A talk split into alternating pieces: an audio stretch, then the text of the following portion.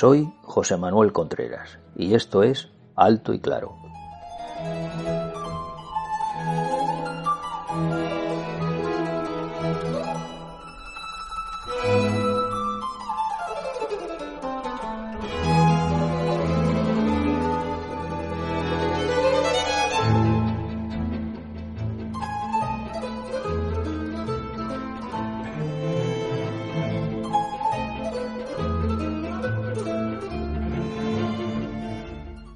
¿Qué tal, amigos?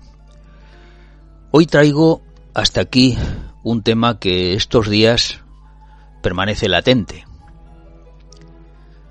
Los nacionalismos son un grave problema que tenemos en nuestro país y que parece haberse adormecido en estos días de pandemia, pero solo parece.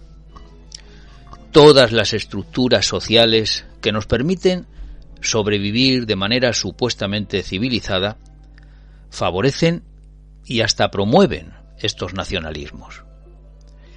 A los españoles, el régimen autonómico nos está costando mucho dinero.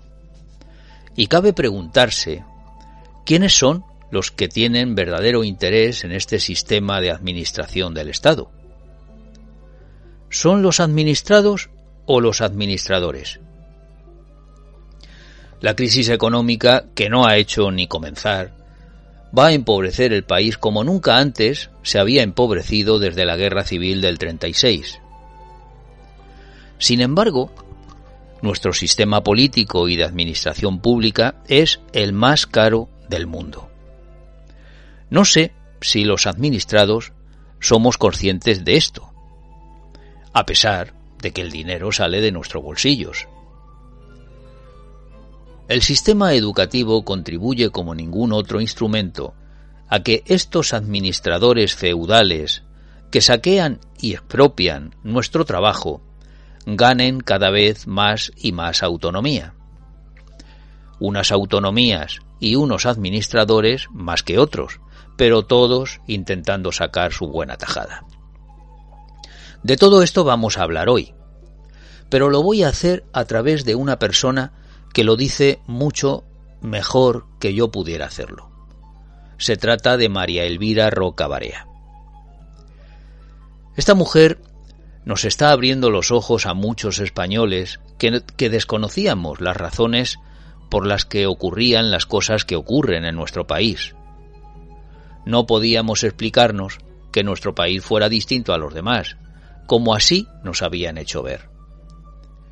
Nuestros profesores de historia, los de ayer y los de hoy, nos contaban cosas que también podíamos leer en los libros de texto y que no terminaban de cuadrar. María Elvira nos cuenta la historia comparada y los ojos se nos abren hasta brotar las lágrimas. No nos merecemos a los Pérez Reverte de turno, ni por supuesto a las élites políticas que nos llegaron con los Borbones, y hasta nuestros días.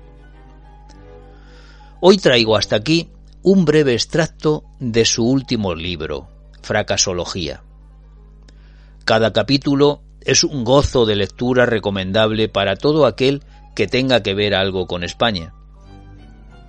No es extraño que los que sienten odio por nuestra patria tiren por tierra el trabajo erudito de Roca Barea, que, por cierto, se resiste a ser ubicada en ideología alguna. Y me parece muy bien, porque esto no va de ideologías, como muy bien ella misma se esfuerza en explicar. Ha habido quien ha querido crucificarla, mucho más si forma parte de esas élites que María Elvira pone en acreditada evidencia. En otros audios, muy interesantes también, encontraréis relatos históricos que rebaten las mentiras en las que se fundamentan los nacionalismos. Este no va de eso. En verdad, a los administradores del nacionalismo les da igual la historia. El pueblo que les secunda lo engulle todo, y tampoco le interesa especialmente la historia. Lo de que España nos roba lo tienen esculpido en su pétreo intelecto. Ya no hay forma de pulir ese marmóreo cerebro deforme y pesado. Me resisto a interrumpir la lectura para realizar mis comentarios. No quiero provocar interferencias. El extracto que traigo comienza emitiendo su opinión, la de María Elvira, de la que yo participo solo en parte, sobre la innecesaria publicidad mediática que se da a los nacionalismos. Juzga que es excesiva y que con la mitad de tiempo basta y sobra y queda la audiencia perfectamente informada, en sus propias palabras. No estoy seguro del todo, pero María Elvira tiene un criterio mejor formado que el mío, sin lugar a dudas. Inmediatamente pasará a citar las cuatro fuentes de las que se alimenta el nacionalismo. Impresionante. No me entretendré en profundizar en ello. El audio sería entonces excesivamente largo. Más tarde eh, se refiere a las autonomías y el culto al hecho diferencial. Se entretiene analizando someramente el caso andaluz, que a ella le toca muy de cerca, naturalmente. No tiene desperdicio. Seguro que disfrutáis. Tanto como rabiarán los nuevos señores feudales, aupados por las hordas medievales insufladas de espíritu nacionalista. Ahí vamos.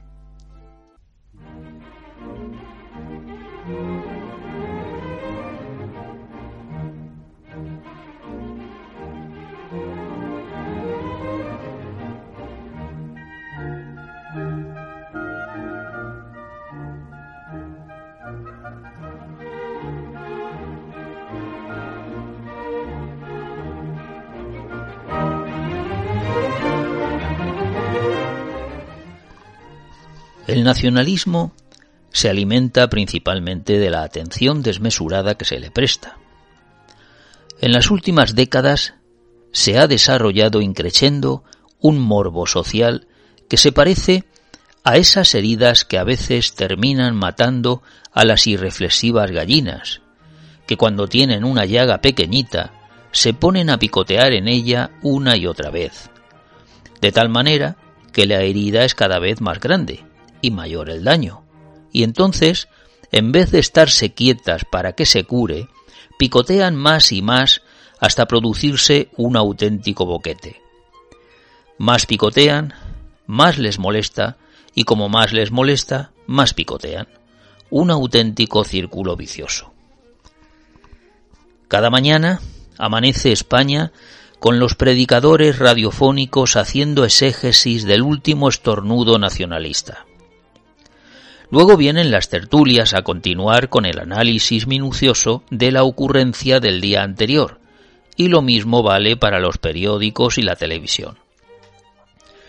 Así, estos nacionalistas de aldea que no merecen ni el faldón de un periódico, en página par, se encuentran con que tienen que seguir dando espectáculo porque hay una demanda. Y cuando pasa un par de días sin que se hable de ellos, se ven compelidos a hacer algo para recuperar el nivel de atención mediática al que están acostumbrados y sin el que no pueden vivir. Siendo como son la más pura manifestación de la indigencia mental, han encontrado el modo de llevar a su terreno al país entero. A esto colaboran los medios de comunicación de manera muy clara y enfermiza se dirá que hay que informar y que lo sucedido con los secesionistas en una comunidad autónoma del noroeste es de una gravedad tal que resulta imposible no tratar de ello. Es verdad, naturalmente, pero esta sobreatención mediática viene de mucho antes. Y por cierto, que se puede informar sin necesidad de dedicar programas enteros a la exégesis bíblica del último comentario o preformas del secesionista de turno. Con la mitad de tiempo basta y sobra, y queda la audiencia perfectamente informada. Pero claro está, el morbo es el morbo, y el recurso a lo morboso es sencillo para atraer a las audiencias. Si alguien nos da el espectáculo ya fabricado, no tenemos que tomarnos la molestia de pensar cómo construimos el programa de hoy y cómo rellenamos las páginas o redactamos titulares atrayentes. Basta con hacer como las gallinas. Cuando se celebró el referéndum en Escocia, llamé a mi amiga inglesa PW al día siguiente. Es una señora culta y habla español muy bien. Quería saber su opinión sobre el particular. A esto contestó tranquilamente. Oh, ¿ha sido ya el referéndum? No sabía. La verdad es que no prestamos mucha atención a estas cosas. Estos extremos de flema británica no son fáciles de alcanzar, pero siempre se puede aprender algo. Es difícil, sin duda lo es. Decía Ortega que Grecia, que nos educó, nos soltó la lengua a nativitate. Los pueblos del Mediterráneo viven per secula seculorum desgañitándose en el ágora. Y esto no es malo, pero conviene cuidarse de los excesos, especialmente en asuntos de gran importancia. Solucionar o atenuar el problema que los secesionistas han provocado requiere de reflexión y mano izquierda, y, desde luego, abandonar ese discurso de la prédica emocional que dará audiencias, pero alimenta el morbo. El nacionalismo ha colonizado la totalidad de la vida pública española, política y mediáticamente. Así que hay que ponerse a pensar cómo una minoría ha conseguido imponerse una y otra vez a una mayoría. ¿Cómo? A estas alturas debe haber ya cientos de libros sobre la vida y milagros del nacionalismo feudalizante que vive en España sobrealimentado de distintos modos. Es difícil añadir nada a lo ya dicho, pero quizá no está de más pararse a reflexionar de qué manera una minoría ha conseguido hacerse dueña del espacio público y convertirse en directora de la política nacional. No ahora, ni hace diez años, sino hace mucho más tiempo. Porque este problema viene de lejos, de bastante lejos, y ha sido abonado por los no nacionalistas de toda ideología y condición dentro de nuestra clase política, y esto convendría no perderlo de vista. Se trata, por tanto, de un problema estructural, en el sentido de que tiene difícil solución. Y la tiene difícil porque vamos a buscarla donde no está no es un problema de ideología política, sino una sociopatía transversal.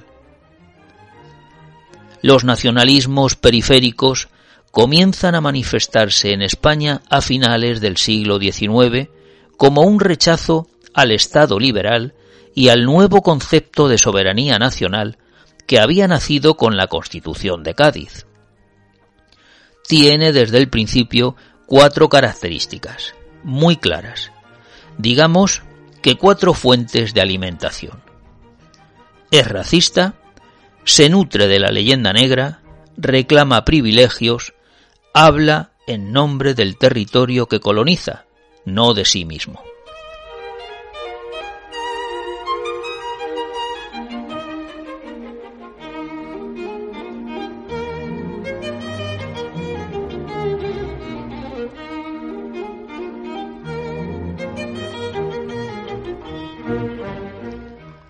El principal empeño de la historiografía que se hace en muchas universidades españolas, con honrosas excepciones, desde el nacimiento del Estado de las Autonomías, es justificar históricamente una estructura política y administrativa tendente a la disgregación, en sus dos versiones, la suave y acomodaticia, en las regiones que no tienen lengua raza, y la versión dura o abiertamente secesionista. En cualquier caso, Pocos ejemplos hay de una historiografía encaminada a mostrar las ventajas de la unidad. El hecho diferencial se ha transformado en el ombligo del mundo. La Wikipedia, que en el caso de la historia de España debería ser estudiada como síntoma, ofrece muchas pistas que el lector avisado debería seguir por puro gusto si tiene cierta afición deportiva a la investigación.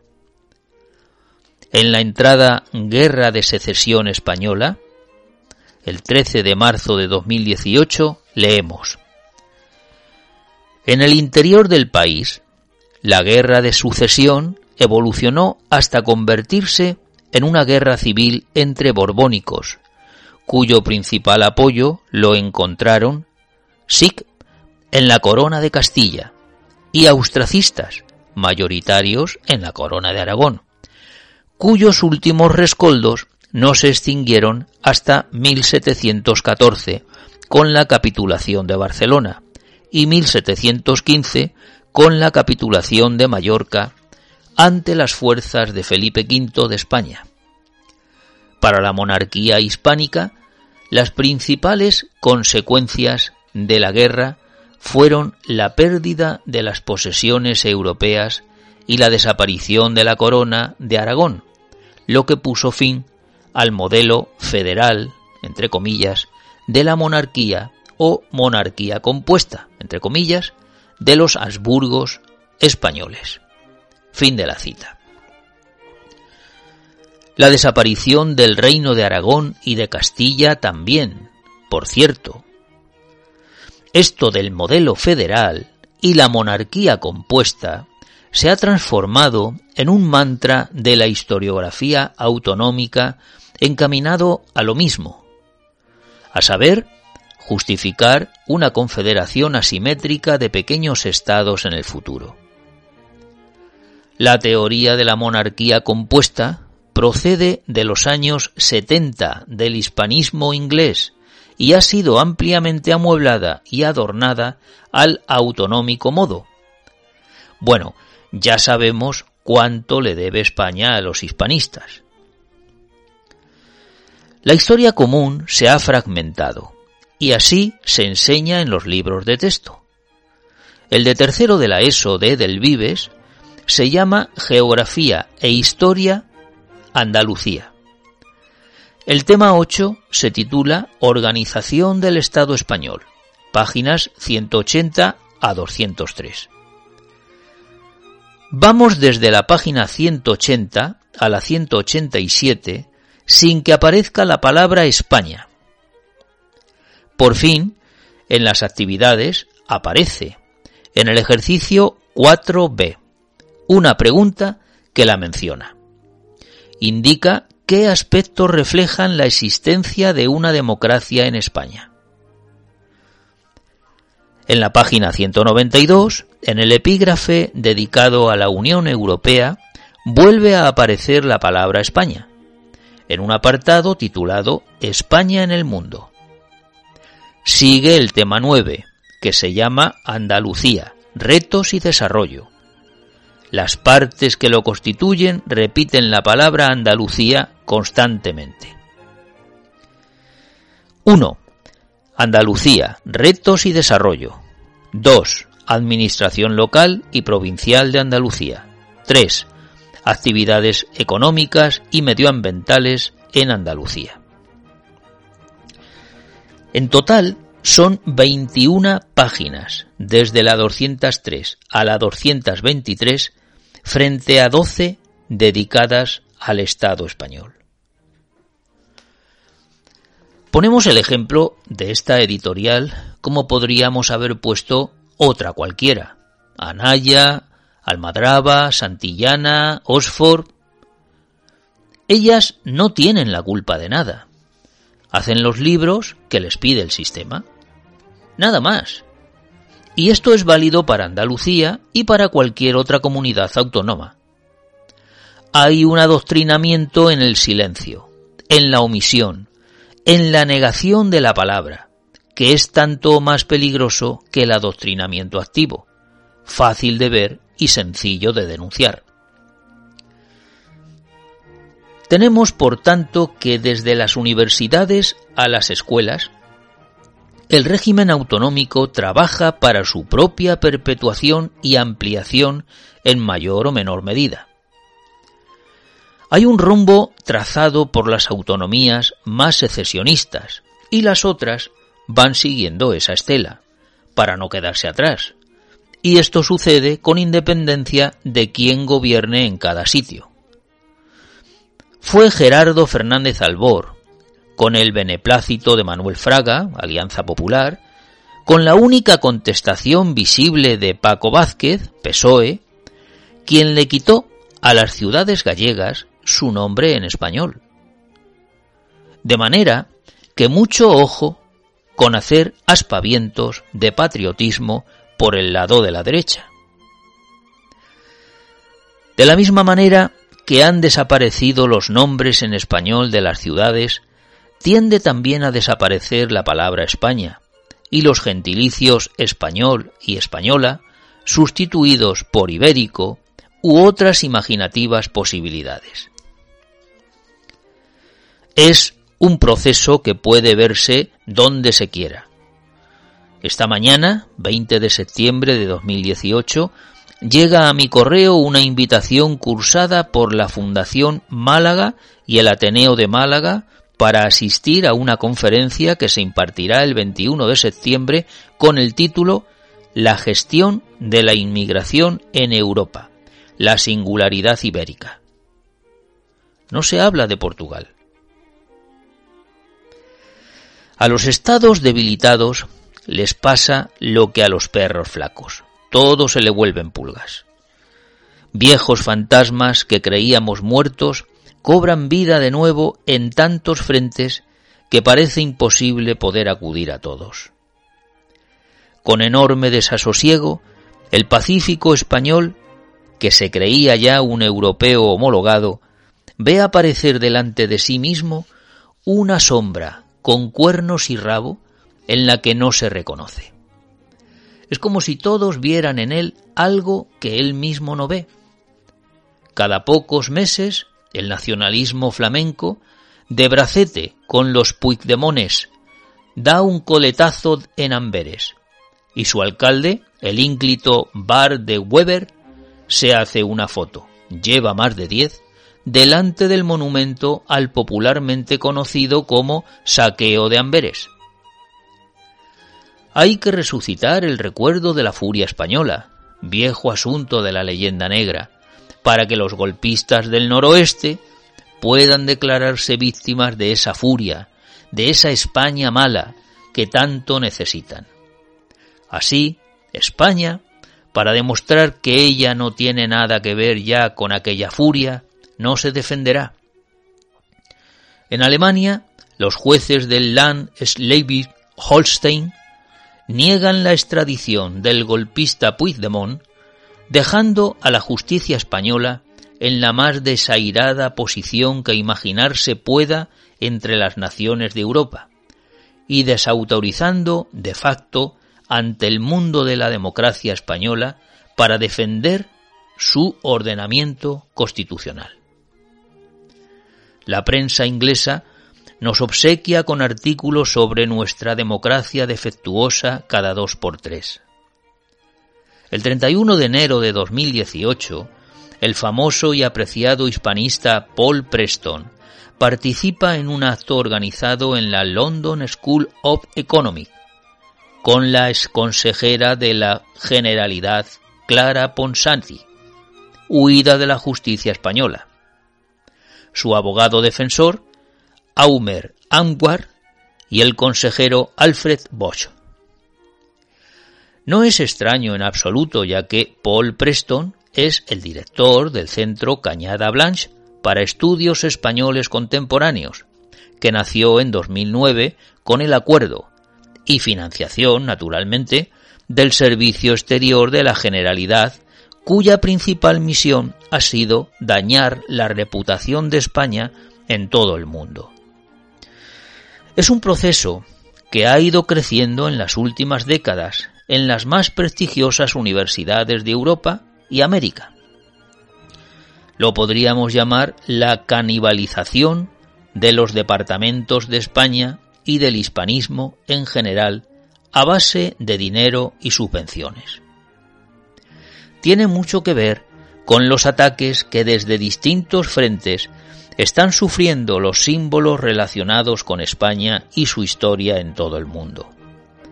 Esto está siendo financiado con los impuestos de los españoles y se ha hecho y se hace con la complicidad de distintos gobiernos, de izquierdas y de derechas, PP y PSOE, PSOE y PP, tanto monta. Porque el problema que España tiene con sus élites, como ya hemos repetido un buen número de veces, es transversal y no tiene que ver, sino muy secundariamente, con las ideologías. A esto se añade que el presidente de México, Andrés Manuel López Obrador, escribe, inesperadamente, al rey de España y le exige que pida perdón por la conquista. De pronto, sin que nadie parezca saber por qué, sin que los españoles tengan conciencia de haber hecho nada malo, se han abierto varios frentes desde los cuales se cuestiona nuestra democracia, nuestra historia y hasta nuestro derecho a existir. Y lo más grave no es que esto ocurra, sino que falta reflexión y análisis de por qué sucede. O dicho en otros términos, faltan unas élites que sepan acudir a esos frentes sabiendo lo que hacen. La respuesta, por tanto, será torpe, insuficiente e ineficaz. Y exigirá de los españoles de a pie, los que no ocupan una posición destacada en la minoría dirigente, un gigantesco esfuerzo para hacerse cargo del trabajo que han dejado de hacer aquellos que tienen la obligación de hacerlo. Entre otras razones porque o cobran por ello o gozan de los privilegios de los que gozan las élites en todas partes.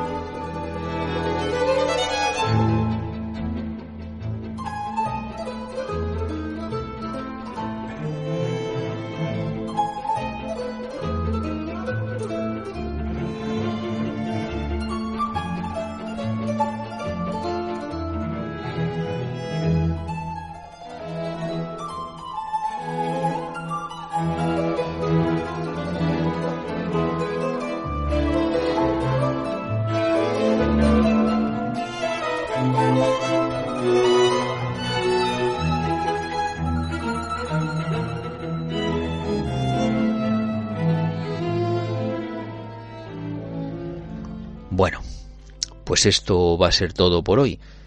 Eh, ¿Qué tal? ¿Cómo os habéis quedado cuando habéis eh, conocido que los nacionalismos surgen como reacción al liberalismo? En fin, el, libro no tiene desperdicio. Mi recomendación es que lo compréis y lo leáis. Así como el, el anterior, Imperiofobia y Leyenda Negra, que que es interesantísimo, la verdad. Como siempre, os invito a que compartáis el audio si os gusta, a que me hagáis vuestros comentarios y si bueno, si os gusta, pues que le deis al dedito hacia arriba, que yo os lo agradeceré. Nada más por el momento. Yo creo que voy a seguir con esta serie de lecturas de, de Roca Barea porque nos enseñan mucho y hay mucha gente que no está dispuesta a leer, no tiene tanta predisposición a la lectura. De manera que este puede ser un buen método para conocer algunas de las realidades con las que nos encontramos en nuestro devenir cotidiano. Muchas gracias por vuestra escucha, por vuestra atención y hasta la próxima. Saludos.